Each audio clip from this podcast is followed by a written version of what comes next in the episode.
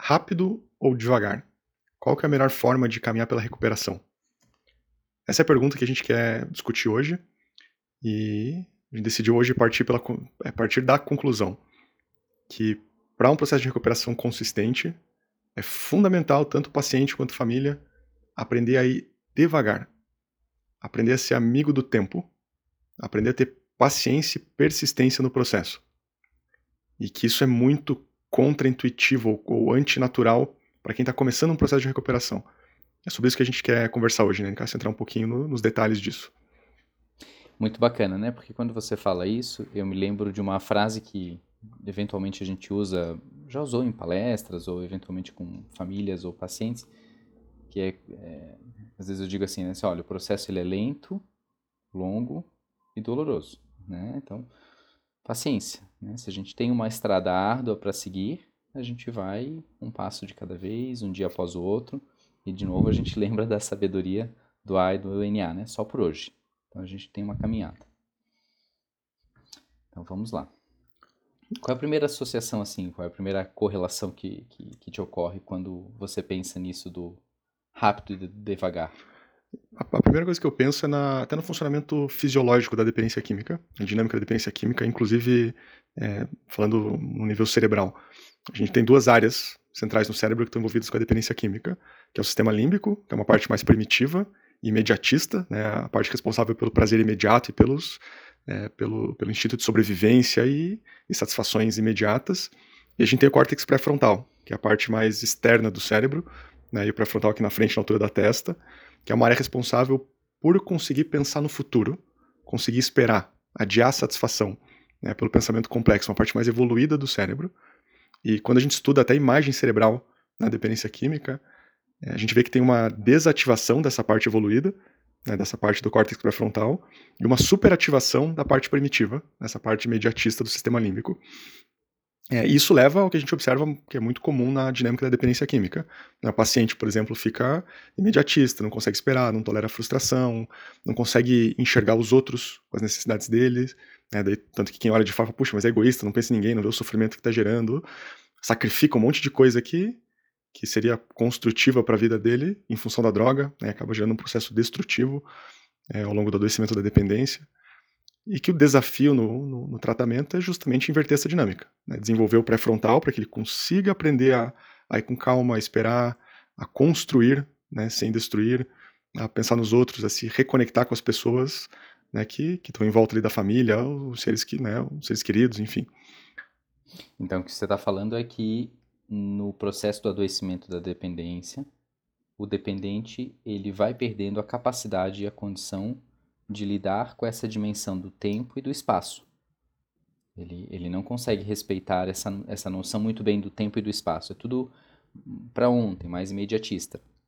E aí a gente está falando que uma dimensão disso está diretamente relacionada com essa perspectiva muito mais biológica, inclusive, uma reação química do cérebro. É isso, né? Uhum, perfeito. E para você? Eu concordo, né? E, e, o que me ocorre realmente é aquilo que a gente já estudou até em, em, em vários textos, né? Que faz essa referência, inclusive, do, do desenvolvimento dessas diferentes áreas do cérebro. Então, se a gente pensa nessa região mais primitiva do cérebro, do sistema límbico, dessa região subcortical, a gente está falando de, um, de, um, de, uma, de uma região estrutural que se desenvolveu ao longo de milhões de anos. Quando a gente olha para os nossos ancestrais, a gente percebe né, que essas regiões já eram proeminentes. Em contrapartida, quando a gente pensa em córtex pré-frontal, a gente está falando em milhares de anos de evolução. Então a gente tem aí uma, uma briga quase que desleal. A gente é um ser predominantemente instintivo. E ao longo do nosso desenvolvimento como ser humano, na vida, na nossa, na nossa história, inclusive, né, do nascimento até a vida adulta, a gente vai precisando desenvolver essa condição de pensar, essa, essa condição do, do tempo e do espaço. Isso, né, um bebê não nasce com isso. Isso a gente vai desenvolver ao longo da vida. E aí a gente está correlacionando o fato de que uma pessoa que começa a usar substância compromete e muito o desenvolvimento dessa região né, do córtex pré-frontal. Ou seja, se a gente parte do pressuposto que a grande parte dos dependentes iniciam o uso de substância na adolescência ou no máximo no início da vida adulta, ali antes dos 20 anos, vamos pensar, a gente considera então que vai ter um comprometimento ainda maior dessa né, do desenvolvimento do córtex pré-frontal. Que é uma área que não terminou de se formar ainda na adolescência e né, que termina de se formar aos 23 anos. A gente sabe que né, o córtex pré-frontal ele termina o desenvolvimento dele aos 23 anos, enquanto que a parte primitiva do cérebro, essa parte mais interna né, do sistema límbico, etc., se forma, termina de se formar aos 12, 11, 12 anos. Então tem um gap de tempo aí que abre uma, uma janela para comportamento impulsivo, para assumir riscos, né, para as características que a gente conhece da adolescência, que são é, até naturais de se observar na adolescência. Uhum, bacana. E aí a gente chega na pergunta que a gente tem, né? Bom, beleza, feita essa introdução e esse, né, essa, esse preâmbulo aí, bom, chega um dependente químico, uma pessoa com quadro de dependência química, num processo de tratamento, como é que a gente lida com isso? Porque daí vamos partir desse pressuposto que a gente está falando. Bom, chegou ali um sujeito que tem uma história de uso, e é aquilo que né, eu sempre comento, olha, dependência química ela não, ela não se constrói ao longo de um mês, né? Uma pessoa entre o uso experimental e um quadro de dependência, ela normalmente tem alguns anos de uso. Então, ao, ao longo de né, dois, três, cinco, dez anos, entre um uso experimental e uma dependência efetivamente, essa pessoa ela foi construindo toda uma estrutura em torno da vida dela, de hábitos, né, de comportamentos, de formas de pensar e de sentir, e esse indivíduo chega para um tratamento, com uma dependência que foi sendo construída ao longo de anos. Junto com ele chega a família, também para o tratamento. Dentro do nosso modelo, habitualmente a família começa um processo aí contigo e o sujeito começa um processo aqui comigo. E aí a nossa pergunta é, tá, e aí? Como é que a gente trabalha essa questão né, do, do tempo, ou do, né, do, do rápido, do devagar, ou das questões biológicas dentro de um processo de tratamento? O que, que você percebe na família quando eles chegam aí que está relacionado com essa temática que a gente está uhum. falando. É, eu lembrei que você comentou comigo, né, antes de, de, de, ter esse trabalho em parceria, que você acabava atendendo o paciente, a família tinha um contato direto com você. E que você sentia muita ansiedade da família por resultados rápidos, né? Eu falava, você vai resolver, quando vai resolver aí? Quero ver resultado da terapia. É, eu sinto que a família chega aqui, obviamente, sempre com um nível de ansiedade muito alto. Né? Hum. E... Essa, essa, isso que você está falando, eu acho que é muito bacana e que talvez é algo que a gente talvez nunca tenha é, discutido em nenhum episódio. Durante bastante tempo eu trabalhei sozinho, né, como é muito comum, sozinho entre aspas, né, tinha lá um psiquiatra, às vezes até tinha outros profissionais que estavam atuando mais ou menos juntos, mas nunca dentro desse nosso modelo, em que tem alguém que está atendendo a família e alguém que está atendendo o indivíduo. Então eu, de, de, alguma forma, trabalhava meio sozinho nessa perspectiva que eu estou falando, não que não tivesse outros profissionais juntos, né? Tinha. Era comum ter um psiquiatra, por exemplo, que é, é o mais habitual. E a maioria dos profissionais trabalha assim. Você está lá atendendo, uma família entra em contato com você, diz, ah, eu quero um atendimento, você marca para o paciente, ou às vezes marca para a família, vai receber, e começa um trabalho com o sujeito lá, né? Sujeito Y lá, sei lá, 23 anos, usuário de substâncias, né? Dinâmica da família bem comprometida, independente da estrutura. E a maior angústia que eu tinha, que eu acho que esse foi o ponto de virada no nosso trabalho, da nossa parceria, né? A pressão que eu sofria da família, normalmente muito grande, ou uma pressão ou uma indiferença, né? Que eram dois problemas, né? Porque às vezes a família nem se envolvia, não estava nem aí para nada do que estava acontecendo, que também é um problema. Ou uma pressão, que era o mais comum, uma pressão sobre resultado, uma pressão sobre abstinência, uma pressão sobre como é que está andando o processo, uma pressão sobre o tempo do tratamento, quando é que isso vai terminar, é uma pressão para saber como é que as coisas aqui estavam acontecendo, muita pressão. E eu sentia que essa pressão ela impedia e ela contaminava o trabalho com, com o paciente, porque eu não tinha, eu não tinha espaço. Estou associando agora, está me ocorrendo agora, inclusive, que talvez eu vivia aqui um pouco do que o próprio paciente sentia na vida dele nesse, nessa perspectiva de que ele não tinha tempo e espaço. Eu me sentia, eu me sentia sem tempo e sem espaço para poder fazer um trabalho com o paciente. Né? Porque eu estava sob essa pressão constante da, da família. E aí, quando a gente se conheceu, acho que esse foi um ponto de virada. É claro que isso foi uma construção também. Mas hoje eu sinto que você funciona meio que, para mim, né, pro meu trabalho, você funciona meio que como um para-choque.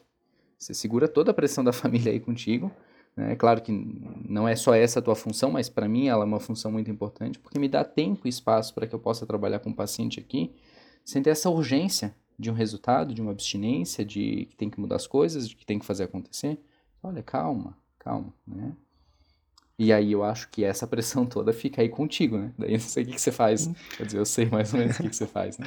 Eu tô, eu tô tentando pensar para deixar de uma forma mais palpável, mas eu sinto que boa parte da ansiedade da família, ela vem de uma esperança, ou de um, de um, não é de uma esperança, é de depositar a mudança, ou a responsabilidade pela mudança no paciente ou no terapeuta individual do paciente.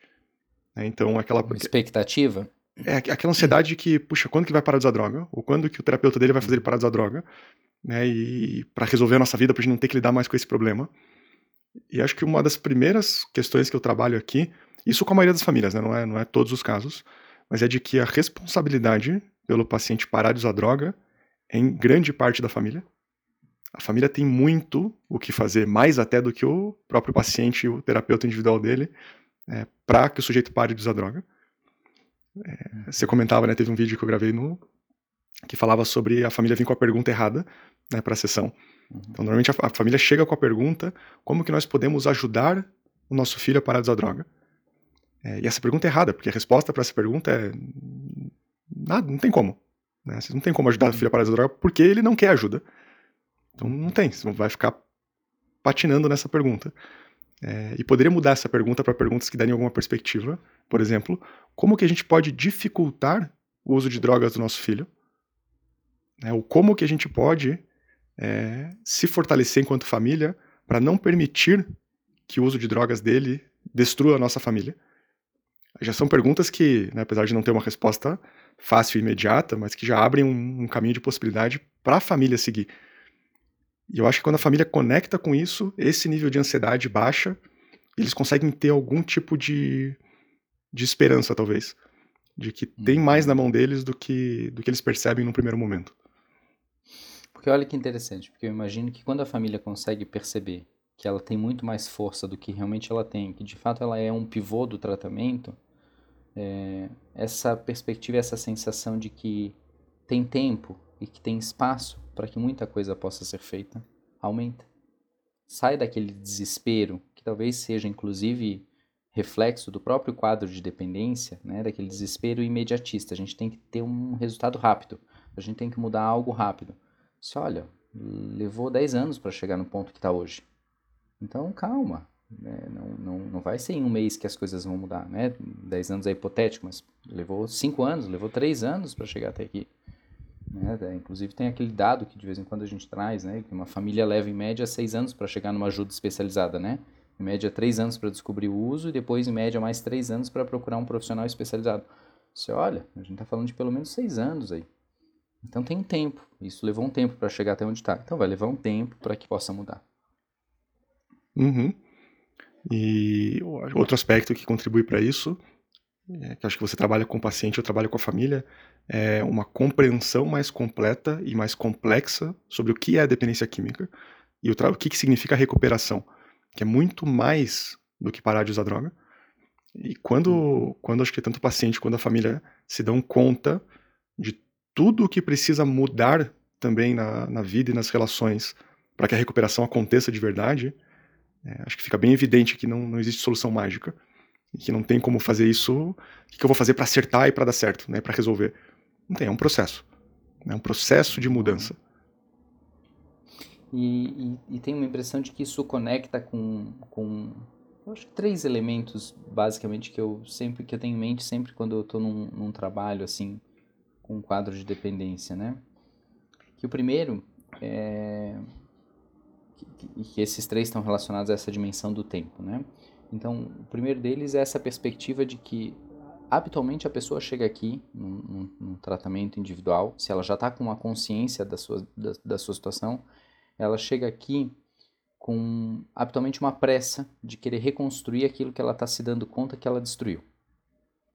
E algo que com muita frequência eu falo para as pessoas, eu digo assim, olha, calma, né? mais importante do que você construir é você não destruir. Se você não destruir, se você conseguir não destruir as coisas, a consequência, a construção ela é uma consequência. Ela não é um objetivo, não é uma meta. Teu objetivo a tua meta é não destruir. E aí a construção é consequência. Então eu acho que essa é a primeira questão, porque tem essa quando a pessoa toma consciência, ela olha para trás e percebe habitualmente os prejuízos que ela foi tendo, as destruições, e aí ela quer reconstruir questões profissionais, financeiras, familiares, sociais, etc. Não, para, esquece isso. Não destrua. Uma analogia que eu uso é assim, né? A pessoa saiu para uma viagem, por algum motivo atrasou 40 minutos para sair do previsto, né? Olha, não adianta você querer acelerar o carro na estrada para recuperar esses 40 minutos, uma viagem de duas horas, por exemplo, porque você não vai conseguir, você vai ter muito mais risco, é, a tua chance de, de, de, ter um acidente é muito maior e você não vai conseguir recuperar esses 40 minutos. Então, foi, atrasou, atrasou, vamos em frente agora daqui para frente. Né? Então, esse é um ponto, não destruir. Segundo, a pessoa vai precisar conhecer a sua doença. E isso significa, inclusive, às vezes, conhecer a sua doença a partir de uma recaída.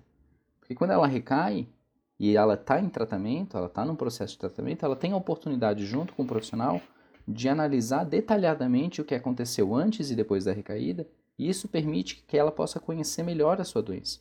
Então, a minha experiência mostra que as pessoas que toleram melhor essas recaídas e dão conta de olhar para elas com atenção e com a dedicação necessária, elas saem de uma recaída muito mais fortalecida, conhecendo mais da sua própria doença. E o terceiro ponto é respeitar que o processo da recuperação não é um processo linear. Ele não é uma linha reta e nenhuma linha de ascensão. É de altos e baixos, e de percalços, e de dificuldades, e desafios. Então, calma, né? Calma, é um processo. Então eu sempre tenho em mente, né, esses três pontos assim que eu acho que vão ao encontro do que você estava falando a respeito dessa ansiedade da família. Né? Então eu acho que quando tenho, quando eu tenho esse espaço aqui do trabalho, porque você está aí com a família, acho que esse processo ele ganha uma cadência muito melhor, né? Uhum. É muito legal esses três pontos aí. Me faz pensar em algum paralelo para a família, assim, de, de coisas que são importantes. É, me vem que no processo da família tem algumas coisas que são fundamentais também. Né? Porque, veja, com essa ansiedade que a família chega, e muitas vezes, olha, não, não lembro de uma exceção a, a essa regra, assim, mas a família, na ansiedade de querer ajudar o paciente, o familiar, acaba mais atrapalhando o processo de recuperação dele, né? não por má intenção, mas pela dinâmica da ansiedade que tem a ver com a dependência química. É... E na medida em que ela também acha que o problema está só com ele, é, isso também alimenta essa dinâmica de ansiedade, de, de controle, de que, que quando a gente estuda codependência, toda a descrição da codependência. E que um, um ponto que é difícil para as famílias, que exige muita coragem delas no processo, é quando é conseguir olhar para si, né, para a família, entender que Tô lembrando um texto que a gente estudava, né, que, que o título era Dependência Química, Doença ou Sintoma, né, que a conclusão do texto era que sim, a dependência química é uma doença e que precisa de tratamento individual, mas também é um sintoma de um sistema familiar, de um, de um funcionamento familiar. E que a família precisa assumir a responsabilidade dela de olhar para esse sistema e falar, puxa, como que a gente se adaptou à doença, como que a gente reverbera essa doença para que a gente possa se mudar, a nós mesmos, né? Ficou horrível essa frase, mas nos mudarmos a nós mesmos, né? Mudar a família, né? As relações familiares e não mudar o paciente. E aí quando cada um assume a sua responsabilidade nesse processo de recuperação, é, o processo fica muito mais consistente e muito mais aí rápido, né? Uhum. E aqui acho que entra uma coisa interessante, né? De, tem uma máxima que eu vi uma vez de um amigo, achei muito sábio, assim, falou: se tá com pressa, vai devagar. Eu acho que vale. É, é contraintuitivo, e eu acho que é válido sim, né?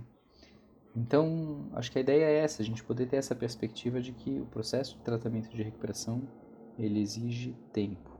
Né? Ele, exige que haja uma condição de poder respeitar o tempo desse processo. Acelerar não vai funcionar.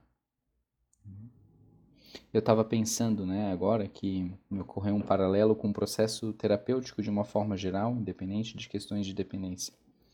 Mas eu estava pensando em situações assim que é muito comum que uma pessoa que chega para um processo terapêutico pela primeira vez, é, ela chega dizendo, ah, né, minhas escolhas de relacionamentos, né, não deram certo, fulano era assim, ciclano era assado, minha família é desse jeito, meu casamento é daquele, com os meus filhos é assim, ou é assado, e vai falando dos outros. E leva um tempo para que essa pessoa comece a, a, a reformular essa pergunta, dizer, puxa, por que, que eu escolho pessoas com essas características? Por que, que as minhas relações estão desse jeito? Por que, que meu casamento está dessa forma? E aí a, a, a, a, reflexão ela começa a ir numa outra direção. O que, que eu posso fazer? Né? O que, que eu estou fazendo para contribuir para que seja ruim, para que esteja ruim, ou para que as minhas escolhas não estejam sendo favoráveis?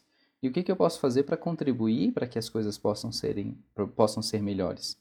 É, esses dias eu estava num, num café, assim, e daí fui pro caixa e tinha duas pessoas falando, assim, um, dois rapazes, assim, e um se queixando do casamento pro outro.